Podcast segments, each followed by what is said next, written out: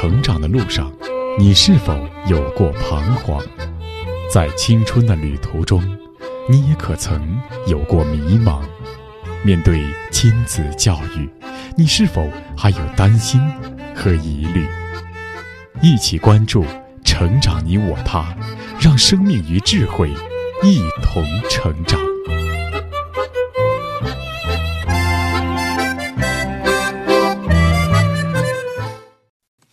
愿生命与智慧一同成长。海内外的各位听友，大家好，欢迎来到《成长你我他》，我是您的朋友钟庆。听众朋友，人人都会憧憬幸福，我们也常说要追求幸福。可是，究竟什么是幸福呢？却似乎没有标准答案。关于幸福这个命题，美国哈佛大学有一个研究团队，从1938年开始，用了长达75年的时间，追踪了724人的一生，只为想得到一个答案，就是什么样的人会活得幸福呢？如此七十多年漫长的研究所得出的研究结果表明，最幸福的人，并不是通常人们所认为的那些有钱有地位的人。而是一些具备良好人际关系的人，比如良好的婚姻关系，还有与家人、同事、朋友和邻居的关系良好的人，幸福感最强；而处理不好这些关系的人，幸福感则大打折扣。那么看起来，既然幸福的秘诀并非高深复杂，那为什么很少人能做到呢？人要具备良好的人际关系，又与什么样的素质有关呢？古今中外的智慧都让我们看到，人际关系的好与不好与人的价值取向有关，也与人的道德和品格有关。因此，在研究天才如何培养的这个命题上，一个人的才能与他的幸福之间的关系，也就成了重要而关键的课题。那今天的节目，我们就来聆听华东交通大学母亲教育研究所所长王东华教授所著的家庭教育专著《发现母亲》，来听一听王东华教授在天才培养和幸福这个问题上有着怎样的见解。以下是《发现母亲》的第三章“大规律：天才何以成为天才”的第五节，让孩子过一个幸福的百岁人生。播讲：时代。让孩子过一个幸福的百岁人生。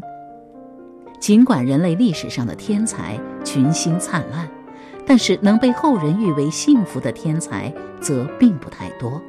要么横空出世，叱咤风云，但却盛年而逝；要么学富五车，才高八斗，却为社会不容。很少看到那些既福寿绵长又有盛誉的伟人。难道这几者不可兼得吗？否，尽管幸福的天才少之又少，但却绝非不见。这些天才把自然、社会、精神这三者很好的统一在一起，从而达到了人生的高度圆满。而那些不幸的天才，正是没有将这几者统一起来。因此，我们说，能够把自然、社会、精神这三者良好统一起来的人，便是幸福的人。对于教育来说，培养幸福的人应该是教育的最高准则。那么，什么是幸福呢？在过去，人们认为是与寿数有关。很早就已经有人提出这样一个命题。显然，没有人愿意去做一个长寿的猪。但是，寿数尽管不是幸福的全部，但却是幸福的一个重要部分。现代社会中，预期寿命。常被作为生活质量的一项重要指标，而各国古代帝王也都无不使出浑身的解数，祈求长命百岁。既然不是寿数，那么是事业成功吗？美国物理学家戴森年轻时只是死读书而不注意安排生活，他的母亲告诉他，在急于成为数学家时，不要失去人的本性。戴森的母亲说。有朝一日，你成了伟大的数学家，但却发现从未有过时间去交朋友，你将后悔莫及。如果你没有妻子和儿女同你一起分享成功的喜悦，那么即使证明了黎曼假设，又有什么好处呢？戴森的母亲认为，幸福不是事业成功，还有比事业成功更加重要的东西，但是太多人把事业成功作为幸福的唯一标志了。事业成功作为幸福的典型做法，就是以智力为主的早期教育。现在越来越多的人相信早期智力教育对成才的重要影响，因此像驯兽一样对孩子进行智力训练，全然不顾孩子自己的意愿。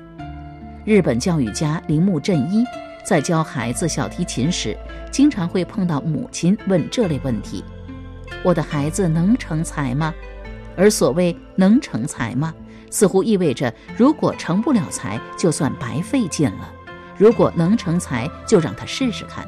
这种有所企图的教育态度，实际上反映了家长的一种自私贪婪的心理。因此，铃木对家长指出：“你的孩子不是要变成了不起的人物，而是要成为一个品格高尚的人，成为一个具有更加美好心灵的人。”如果当家长的在这方面多关心，不就足够了吗？一个人如果能受到良好的教育，就可以开创出光明的前途；一个人如果所受教育不得法，那么孩子就会步入歧途，断送前程。我认为必须培养出心灵高尚的人，而这和是否成名成家、出人头地是不相关的。这就是日本教育家铃木正一的观点。这里要指出的是，这种对孩子进行的智力教育，相对于过去那种饲养孩子，是一种很大的进步；相对于那种以寿数来衡量人生的价值观，也是一个很大的进步。但是这种进步是不够的，它仅仅是站在社会的立场来看待，还没有站在人的立场来看待。比如，我们看到音乐家莫扎特是成功的，但却并不见得人生幸福。他的父亲逝世以后，他便过着乞丐般的生活，三十五岁便早逝了。数学家、物理学家帕斯卡是成功的，但也不见得是幸福的。他自己说：“我十八岁起没有一天不苦恼。”作家、艺术家约翰·罗斯金是成功的，但他自己说：“一般来说，我所接受的教育是错误的，这是一件不幸的事情。”日本教育家黑田十郎对此曾评论说：“艺术或学术的天才们，在父母的期待下接受了极端的天才教育，结果变得伟大。但是许多人也因此而遭受灾祸，身心健康受到损害，便使其终生不幸。这些天才对人类做出了巨大的贡献，但其本身却不见得幸福。之所以如此。”是人类在注意智力的同时，可能忽视了更本质的精神的培养。因此，日本教育家井深大说：“二十年过去了，社会发生了变化。我强烈的感到，迄今的教育仅把教育焦点集中在智力方面，只追求了一半的教育，而忘却了培养精神或树人的另一半的教育。”如果从早期开始进行智力教育，肯定会培养出英才或秀才。但是我发现，如果从增强智力的目的出发进行幼儿教育，则是错误的。总之，最重要之处并非培养以知识为中心的智力，而应以培养精神、培养品德开始。我要再三强调的是，要把忘却了的另一半教育置于首位，而可以把智力教育放在第二位。人类曾经把长寿作为幸福，后来发现长寿并不是幸福的全部，而仅仅是其一个方面。于是又认为事业成功是幸福，现在又发现事业成功与幸福是不同的。事业成功是从外部去看，而幸福有很大部分是自我的主观感受。因此，幸福应该包括人对自己的肯定、对自己的满意、对自己的祝福。他并不排斥长寿与事业成功，而是将两者完整的统一起来。这对人是一种更高、更完美的要求。能这样做的人，是一个能最大发挥自己潜能的人，是一个社会和自己都满意的人。中国古代一直有一个三不朽说，即立言、立功、立德。立言是最低层次的，而立德则是最高的要求。但是今天我们的父母对品德的误解太深，认为品德是损己利人，认为品德都是社会的一种宣传，认为品德是英雄劳模才具有的，因此出现许多令人痛心的做法。比如，有的孩子学孔融让梨，在幼儿园里捡小的水果拿，却遭到母亲的怒斥，认为孩子没有用，一样的交钱，为什么我要拿小的？让孩子从小养成一种。霸道作风，以为这是力量的表现，并认为那些杰出人物无不是因这种霸道才登上高坛的。殊不知，一个人如果不学会谦让，就不可能有人与他合作，他也就不可能获得大的发展。而那些有所作为的政治家、军事家、企业家之所以能领导千军万马，不仅靠勇气，更靠品质。是他们的品质将成千上万的人吸引到他们的周围。立德、立功、立言，这是中国春秋时期编年体史书《左传》当中所提出的为人处事的最高标准。立德指的是树立高尚的道德，立功则是指为国为民建功立业，立言则是拥有真知灼见的言论。立德、立功、立言被称为三不朽，也就是说，要做到像这样的人才会不朽。而这样的人生观念，在世界上的许多文化当中都有所共鸣。比如佛家倡导人要有慈悲心，古希伯来文化则认为人要爱人如己。那从现代心理学上来说，人需要有同理心，要用心去倾听别人，用善意去沟通。关键还在。与人相处时，内心要有对人的尊重和爱。难怪佛教有一个说法叫“命由己造，相由心生”，也就是说，一个人内心世界的美与丑，决定着其外在的世界。这似乎也成为屡试不爽的规则定理。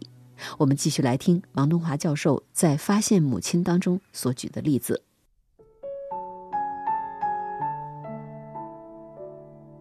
西乡隆盛，别号南州，是日本明治维新的大功臣，在日本是一位家喻户晓的大人物。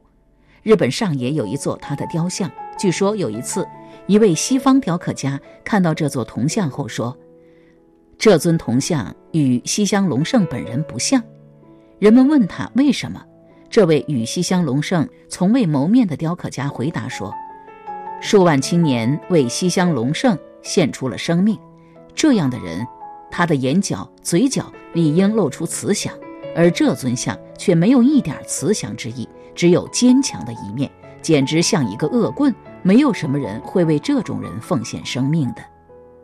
果然被这位西方雕刻家说中，一些前辈们证实说，铜像确实不像西乡隆盛。吴起是中国战国时期的著名军事家。尽管其人品历来为人们所褒贬不一，但是他对于自己的士兵却照顾得无微不至。他身为大将，总是与待遇最差的士兵同一时，卧不设席，行不骑马，亲自背送粮食，与士卒分担劳苦。正是因为这样，将士一心，无往不胜。一次，一个士兵生了毒疮，吴起作为大将，竟然亲自为他。用嘴吸吮出脓血。当这位士兵的母亲听到这一消息后，大哭不已。人们问他：“你的孩子是个小兵，将军亲自为他吸吮毒疮，你还哭什么？”他的母亲说：“我倒不是为这件事哭。过去吴公也曾吮过孩子的父亲，结果他父亲义无反顾，战死沙场。今天吴公又吮其子。”我就不知孩子将死在什么地方了，于是才哭啊。还是战国时期，楚国大将子发率兵打仗得胜归来时，子发的母亲却拒绝打了胜仗的儿子入门，因为士兵们在粮食紧张时只能吃豆粒充饥，而作为大将的儿子却还在享受鱼肉饭食。子发的母亲告诉孩子。越王勾践攻打吴王夫差的时候，有人献上一坛美酒，勾践却把酒倒在大江的上游，然后自己和士兵们一起喝下游的水。酒味虽然没有了，但部队的战斗力却提高了五倍。后来又有人献给他一袋粮食，他又把它赏赐给每一个战士，虽然少得连咽喉都过不了，但战斗力却提高了十倍。你怎么能够这样呢？这是记载在《列女传》里贤能母亲的故事。而战国时期的赵国将领赵括，他的母亲之所以反对赵王任命自己的孩子为大将，原因也是在于赵括不能同其父赵奢那样与士卒同苦同乐。与以上这些注重情义、关怀他人的例子相反，那些勇武一时专横霸道的大将，几乎没有一个人能够逃脱饮下死于非命这杯自酿苦酒的命运。比如力拔山兮气盖世的项羽，最后是众叛亲离，乌江自刎；马中赤兔，人中吕布的吕布吕奉先，结果是为部下所擒，命丧白门楼；于百万军中取上将之首，如探囊取物的猛将张飞更惨，被自己的末将刺死于帐中，死了个不明不白。这都是中国历史上的例子，国外也是如此。二战时期的美国，著名将军艾森豪威尔十岁的时候，父母让他的两个哥哥在圣诞节前去远足，但坚决不同意他去。于是他愤怒极了，冲到外面，捏紧拳头在苹果树上猛击。他一面哭一面打，直到双拳血肉模糊，最后让父亲将他拖回家。又恨又怒的他倒在床上大哭了一个小时。母亲进来给他涂上止疼药，扎上绷带。等他平静后，母亲对他说：“能控制自己感情的人，要比能拿下一座城市的人更伟大。”母亲告诫艾森豪威尔：“发怒是自我毁伤，是毫无用处的，需要好好克服。”艾森豪威尔在七十六岁时写道：“我一直回想起那一次与母亲的谈话。”把它看作是我一生中最珍贵的时刻之一。那么，说到立言、立功、立德这三立，立德是否会阻碍事业成功呢？恰恰相反，立德是以立言、立功为基础，绝不是空头道德家。立德会让事业成功达到最大限度，这是因为立德能够为人提供最大的动力。进入立德这种境界。人会对这个世界抱一种感恩的心理，因为有千千万万人的创造，才会有我今日的一切；是因为有千千万万年的历史，才让我经历了这个大千世界。每一个黎明都会感谢上苍又多给自己一天的创造，每一个夜晚都会感到一种慰藉的满足，每一天都是以欣喜的心情经过，每一件事情都是以宗教的态度对待。他就不会为任何外界的诱惑所干扰，因此他一定会创造出最大的事功。对于立德来说，成才仅是结果，而绝非目的。到了这种境界，便如老子所说：“圣人无机，既以为人，己欲有；既以与人，己欲多。故天之道，利而不害；人之道，为而弗争。”也就是不需要私自积攒什么金钱与财产，只想去帮助别人，只想去给予别人，而自己却在帮助与给予中更加富有。这种幸福观与人本主义心理学家马斯洛所推崇的科学家爱因斯坦的看法不谋而合。爱因斯坦在他的《论教育》中这样表达：学校教育的目标。应当是培养有独立行动和独立思考能力的个人，而这些人也要把为社会公众服务看作是自己人生的最高目标。正是爱因斯坦这种对教育的看法，让他达到了自我实现的幸福人生。这样，早期教育不再是智力教育，而是立德、立功、立言这三者合一的教育。就是保证人生幸福的教育，让人都有一个幸福的人生。就如卡尔·马克思对美国总统林肯的赞颂，马克思对林肯这样评价说：“这是一个不会被困难所吓倒，不会被成功所迷惑的人。他不屈不挠地迈向自己的伟大目标，而从不轻举妄动。他稳步前进，而从不倒退。他既不因人民的情绪低落而灰心丧气。”他用仁慈的光辉和严峻的行动，用幽默的微笑照亮为热情所蒙蔽的世态。他谦虚的、质朴的进行自己宏伟的工作，绝不像那些天生的统治者那样做一点点小事就大吹大擂。总之，他是一位达到了伟大境界而仍然保持自己品质的罕有的人物。这位出类拔萃和品德高尚的人，竟是那样谦虚，以致只有在他成为殉道者倒下之后，全世界才发现他是一位英雄。这就是马克思对林肯的赞颂。人的生命意义究竟是什么？人本主义心理学先驱、奥地利心理学家阿尔弗雷德·阿德勒在他的著作《生命的意义》当中指出，人生所有的意义都在关系之中。失败的人生源于不能在关系中协作。也就是说，我们教育的重点，首先第一位并不是智力上的，而应该是在做人的品德上的。正如卡尔·马克思对美国总统亚伯拉罕·林肯的评价。虽然林肯在五十六岁时就被刺杀身亡，不算得长寿，但是林肯却用他的一生，用他的正直、仁慈和坚强，带领美国人民取得了废除奴隶制度的伟大胜利，被公认为美国最伟大的总统之一。他的一生也就很好的诠释了爱因斯坦对教育的理解，也就是。教育应当是培养有独立行动和独立思考能力的个人，而这些人也要把为社会公众服务看作是自己人生的最高目标。好了，各位听友，以上我们听到的就是华东交通大学母亲教育研究所所长王东华教授所著的《家庭教育专著：发现母亲》的第三章“大规律：天才可以成为天才”第五节。让孩子过一个幸福的百岁人生。好，今天的节目到这儿就告一段落了。编辑钟庆，感谢您的收听，我们下期节目再会。